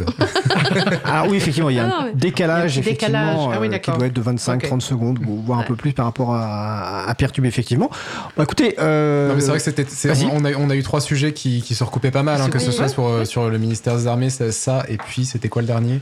C'était euh, Le Ah, le tout le- piège Microsoft. piège Bah, Microsoft. tout- tout- tous les sujets en fait qu'on a traités Ah, là, oui, le hein. Les, fichiers, tous, les, les- c'est- tous ces sujets-là, en fait, ils ont comme conclusion ce que vous Bah, avez dit, c'est-à-dire euh, comment est-ce qu'on fait pour un jour euh, arrêter le, le- le- le désastre en la En matière, redonner euh, des, des compétences, des gens, de l'argent là où il faut pour développer des choses un peu de manière intelligente et libre, quoi. Non, mais la question, on sait comment faire. Mais bien sûr il faut faire sait, ça. il suffit La juste question, de le c'est faire. pourquoi on le fait pas? Pourquoi les administrations, les élus, les... qui vous voulez, ne le fait pas Parce que, bon, ok, euh, ils font pas de libre, mais ça reste en interne, ça fait monter les compétences. Bon, déjà, je serais un peu plus contente que juste engraisser Microsoft et les GAFAM, quoi.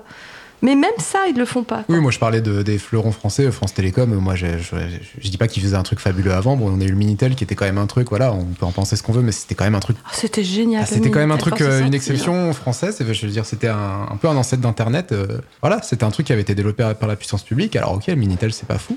Mais euh, donc, oui, il y a, il y a quand même un côté. Même si c'est pas, euh, ça va pas aller dans une direction, parce que ça n'ira jamais dans notre direction complètement, de toute façon, euh, parce que on est en démocratie. Ça, euh, c'est ton dire, côté voilà. négatif. Mais, Non, non, cascade mais- bisounours. Non, mais même, mais je pense pas que ce soit forcément une bonne chose que tout aille dans ma direction. Je ne suis pas euh, égocentrique à ce point. Mais, euh, mais même si elle est dans, des- si elle est dans des meilleures directions, dirons-nous, même si c'était pas du 100% libre et tout, si c'était, mais déjà si effectivement on arrêtait de juste de, de- de se considérer comme des consommateurs et de tout balancer dans des, des logiciels étrangers et tout ça, il y aurait déjà du mieux, quoi. ça vous va comme conclusion? Ouais, c'est bien. C'est bien? Ouais, c'est bien. Alors, je préviens d'avance la régie que ça sera la troisième pause musicale, pas la deuxième qu'on va faire. voilà. Bah, écoutez, merci pour ce nouveau café libre, hein, avec G, Merci à toi. Magali, dites bouquinette. Allez, je vais faire un effort. Et euh, Isabelle, puis, bah, écoutez, le prochain au Café Libre, c'est c'est le mois prochain. Euh, alors, je ne sais pas qui sont les trois personnes qui participeront, vous verrez, parce que c'est une, une équipe ressoudée de six personnes qui tournent. En tout cas, merci à vous et merci aux personnes qui nous ont écoutés. Donc, avant de passer au sujet suivant, qui sera une nouvelle chronique sur euh, 200, euh, nous allons faire une pause musicale. Bon, moi, j'allume les bougies. Alors tu peux allumer les bougies, mais tu me laisses annoncer la pause musicale pour que les gens puissent écouter la pause musicale. Donc nous en écouter une pause musicale choisie par mon collègue Étienne Gonu. C'est Lemony par Minda Lacey. On se retrouve dans deux minutes. Belle journée à l'écoute de Cause Commune. La voix des possibles. Cause commune 93.1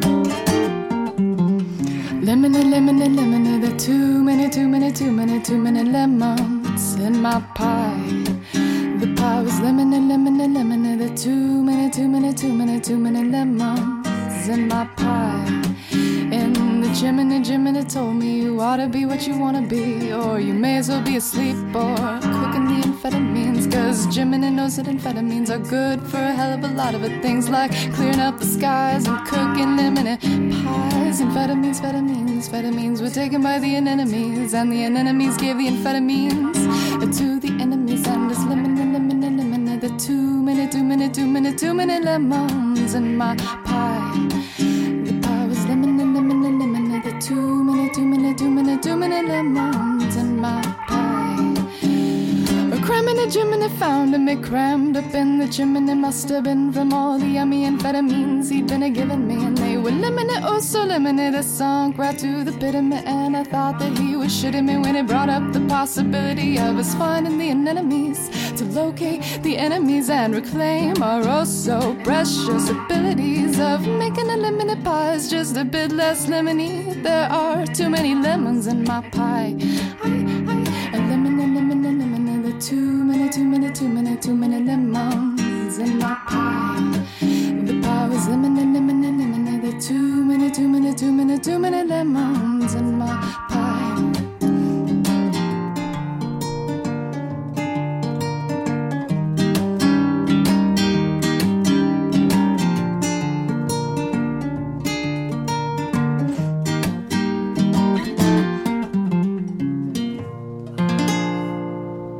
D'écouter Lemony par Minda Lessi, disponible sous licence libre Creative Commons se partage dans les mêmes conditions, CC BY et ça. Sur la page de l'émission, vous pouvez trouver aussi un lien vers une interview de Minda Lessi réalisée il y a quelque temps par mon collègue Étienne Gonus et sur euh, la page de l'émission, c'est libreavou.org slash 200 ou sur causecommune.fm. Retrouvez toutes les musiques diffusées au cours des émissions sur causecommune.fm et sur libreavou.org. Libre à vous, libre vous. L'émission de l'April sur les libertés informatiques. Chaque mardi de 15h30 à 17h sur Radio Cause Commune, puis en podcast. Nous allons passer au sujet suivant.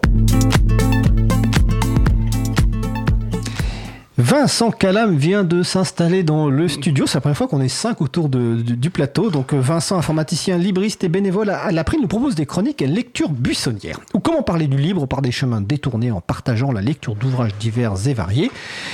Alors le chapitre aujourd'hui est intitulé, c'est un peu bizarre, 200 et de l'orthographe. Euh, oui, alors moi, tout comme G, je me suis dit, bah, qu'est-ce que c'est la 200e On va faire un sujet sur 200. J'ai mis en parenthèse euh, ma chronique précédente que j'ai pas continué sur l'histoire des libertés associatives.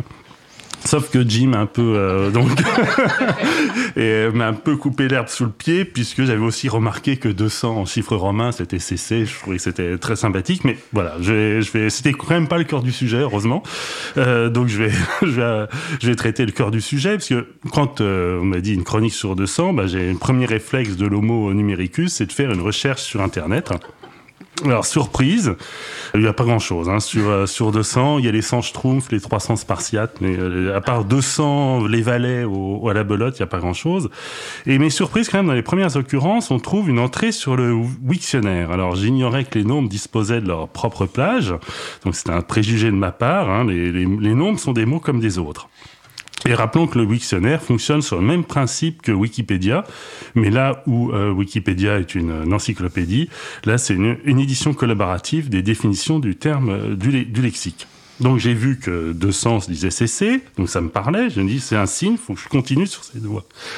La deuxième chose qui m'a frappé, c'est que 200 était écrit avec un tiret. Et le Wiktionnaire le rappelait, c'est la forme préconisée par la réforme de l'orthographe de 1990. Le Wiktionnaire étant ouvert d'esprit, lui, il propose également une entrée pour 200 sans tiret avec une espace qui correspond à la vieille orthographe.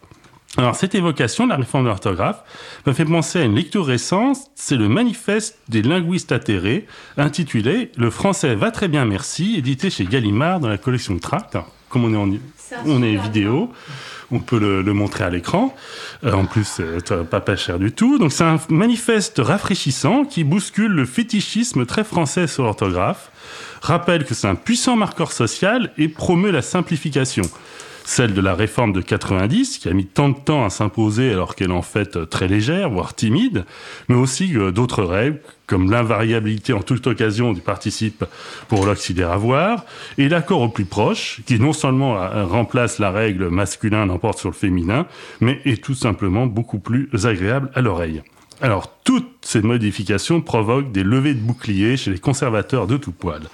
Je conseille particulièrement le passage du manifeste sur Molière qui vous fournira quelques arguments quand on vous sortira, c'est la langue de Molière qu'on assassine. Bref, donc c'est une, une lecture, c'est court, hein, c'est percutant, une lecture que je vous conseille, mais à ce stade de la chronique, il est temps de laisser à Fred l'occasion de poser la question rituelle. Quel est le rapport avec le logiciel libre Voilà. eh bien, fort de ma lecture du manifeste, je suis allé regarder ce qu'il en était des correcteurs d'orthographe sur les systèmes libres. Sur la distribution GNU Linux de mon ordinateur fixe, qui est Mageia, j'ai constaté que LibreOffice acceptait les deux orthographes, celle de la réforme et la désuète. C'est, me semble-t-il, la meilleure position. Hein. C'est celle du dictionnaire et c'est celle qui nous laisse la plus grande liberté. Elle a aussi l'avantage de ne pas prendre parti. J'ai juste constaté que l'outil de correction, c'est différent de correcteur d'orthographe, l'outil de correction automatique, m'empêchait d'écrire chariot avec deux R. Bon, bah, pénible, mais, contournable. Par contre, sous LibreOffice, sous Debian, l'ancienne orthographe était imposée et des accents circonflexes fleurissaient un peu partout. Debian serait-il un fief du conservatisme? Alors, j'ai mené donc mon enquête. Dans les deux distributions, le dictionnaire de LibreOffice est géré par une dépendance appelée Unspell, c'est le nom du logiciel. Et dans le cas de Debian, il y a trois paquets différents, mutuellement exclusifs. Le dictionnaire conservateur, le dictionnaire de la réforme et le dictionnaire avec les deux graphies acceptées. Donc chez Mageia, par contre, il n'y a qu'un seul paquet qui correspond au dictionnaire avec les deux variantes. Comme dans la distribution Debian, le paquet installé par défaut est le dictionnaire conservateur, j'avais l'explication de ces différences. Alors évidemment, ce choix du conservatisme par défaut me paraît discutable. Certes, on peut changer le paquet, hein, mais il faut le savoir. Cependant, ce choix n'est pas le fait de l'empacteur Debian, qui lui-même s'appuie en fait sur sa source qui est le site de Grammalect. Alors, Grammalect, c'est un outil de correction grammaticale, qui est bien connu d'ailleurs du, groupe Transcription. Je suis allé donc sur ce site, mais malheureusement, il a un gros problème, parce qu'il a eu un gros problème en 2022, et toute la partie forum a disparu. Son seul demeure le dépôt du code.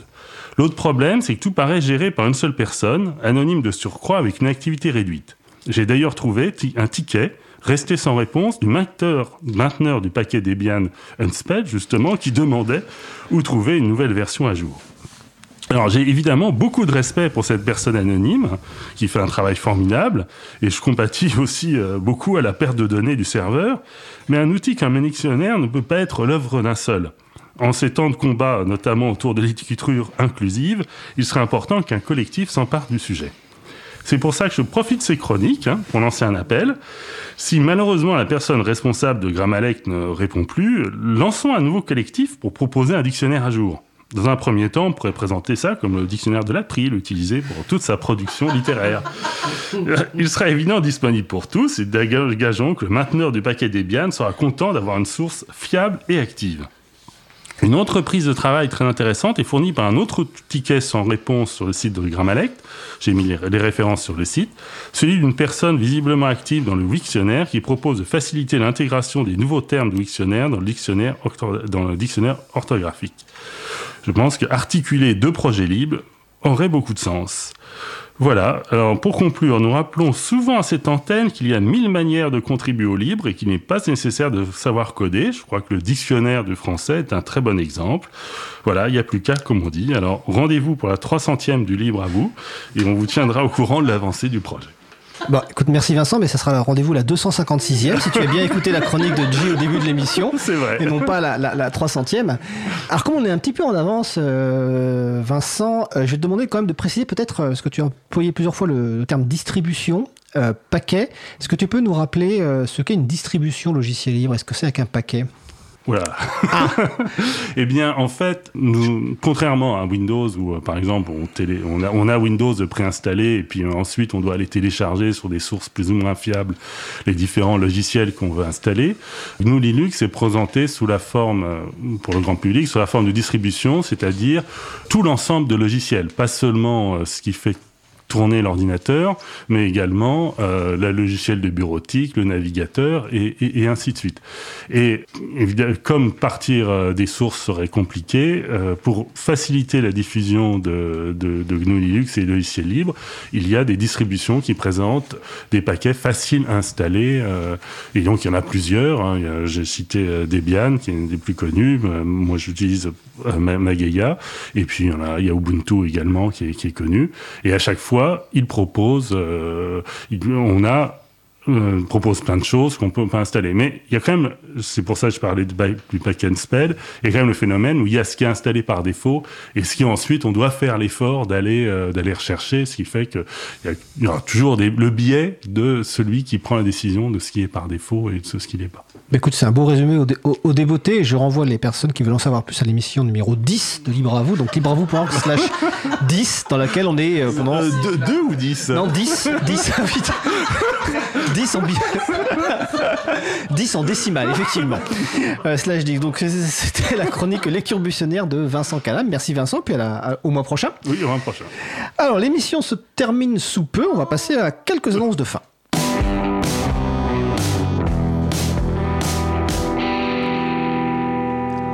Alors, dans les annonces de fin, la radio Cause Commune vous propose un rendez-vous convivial chaque premier vendredi du mois à partir de 19h30 dans les locaux à Paris, au 22 rue Bernard Dimet dans le 18e arrondissement. Une réunion d'équipe ouverte au public avec un apéro participatif à la clé. C'est une soirée radio ouverte. Occasion de découvrir le studio, de rencontrer les personnes qui animent les émissions. La prochaine soirée rencontre en radio vendredi 1er mars 2024. Je serai présent. Ma voisine Isabelle sera également présente, donc n'hésitez pas à nous rejoindre samedi 2 mars 2024, comme chaque premier samedi du mois à la Cité des Sciences et de l'Industrie, a le premier samedi de, à partir de 14h. L'occasion donc de découvrir les logiciels libres, de vous, d'avoir de l'aide pour l'installation de logiciels libres éventuellement aussi sur téléphone mobile, je crois bien. On en a parlé tout à l'heure, le Libre en Fête 2024, ça déroule du samedi 9 mars au dimanche 7 avril 2024. Pour l'instant, il y a 25 événements référencés, mais n'hésitez pas à en rajouter d'autres et puis surtout allez voir le site hein, libre-en-fête.net et vous trouverez sur le site de l'agenda du libre, agendadulibre.org, tous les événements en lien avec les logiciels libres ou la culture libre près de chez vous. Je crois aussi, Magali, qu'il y a les ateliers de contribution au libre qui reprennent à Paris, c'est ça? Isa, est-ce que tu peux activer micro de Mag, s'il te plaît. Merci. Ouais, on aurait pu aussi laisser euh, Vincent parler, puisque ben, avec Parinux, on remet en place les soirées de contribution du libre. Alors, ça sera plus qu'une fois par mois. C'est toujours à la FPH, ou plutôt c'est de nouveau à la FPH. Et effectivement, euh, je crois que c'est le 14 mars qu'on fait une soirée de contribution au libre euh, qui rentre très bien dans libre en fait. Donc voilà, c'est pas forcément contribution en, en, en codant du logiciel libre, hein. c'est toutes les formes de contribution au logiciel libre, documentation, usage, etc. La plupart du temps, ça commence par beaucoup de discussions. D'accord, ok. Et Vincent, ça peut même faire la trésorerie d'une association qui travaille sur le livre. D'accord. Donc c'est une contribution libre très très large. Ok, donc c'est donc à la FPH, donc c'est Paris 11e euh, arrondissement, euh, voilà. Vous, écoutez, vous entendez le générique de fin qui commence, donc ça veut dire que notre émission se termine. Nous remercions les personnes qui ont participé, participé à l'émission du jour Jim, Magali Garnero, Isabelle Carrère, Vincent Calam. En manette de la régie aujourd'hui, Isabelle Lavanni. Merci également aux personnes qui s'occupent de la post-production des podcasts Samuel Aubert, Elodie Daniel Girondon, Languin, Julien Haussmann, bénévole à l'April, et Olivier Grieco, le directeur d'antenne de la radio. Merci également à Quentin Gigot, excuse-moi Quentin, bénévole à l'April qui découpe le podcast complet en podcast individuel. Nous remercions également les personnes qui étaient présentes sur le salon web de la radio et aussi pour une première sur le PeerTube, mais la, suivante sera la 256e émission parce qu'il faut que ça reste de la radio. Euh, vous retrouverez sur notre site web libravou.org toutes les références utiles ainsi que sur le site de la radio causecommune.fm. N'hésitez pas à nous faire des retours pour indiquer ce qui vous a plu mais aussi des points d'amélioration. Vous pouvez également nous poser toutes questions, nous y répondrons directement ou lors d'une prochaine Si vous préférez nous parler, vous pouvez aussi nous laisser un message sur le répondeur de la radio pour réagir à l'un des sujets de l'émission, pour partager un témoignage, vos idées, vos suggestions. Euh, vos encouragements euh, ou même vos plaintes, hein, ou pour nous proposer poser une question. Le numéro du répondeur 09 72 51 55 46, je répète 09 72 51 55 46. Nous vous remercions d'avoir écouté l'émission du jour. Si vous avez aimé l'émission, n'hésitez pas à en parler le plus possible autour de vous et faites connaître également la radio Cause la voix des possibles, dans laquelle il y a plein d'émissions, notamment Isabelle qui anime une émission euh, hebdomadaire hein, sur euh, plus ou moins ouais, tous les 15 jours Ah ok, alors tous les 15 jours. Euh, il y a plein d'autres émissions. Euh, si vous vous intéressez notamment à l'informatique, ben, le samedi à 14h, vous avez William qui anime Cyberculture. Et euh, si vous vous intéressez à l'actualité, je vous conseille d'écouter aussi le samedi de 12h à 14h sous les lapsus de l'actu avec Olivier Grieco et Patrick Brunto. La prochaine émission Libre à vous aura lieu en direct mardi 27 février 2024 à 15h30. Notre sujet principal portera, ben, je ne sais pas en fait, probablement un parcours libriste. On ne sait pas encore je crois qu'il y a une discussion après qui doit avoir lieu. Nous vous souhaitons de passer une belle fin de journée. On se retrouve en direct mardi 27 février 2024 et d'ici là, portez-vous bien.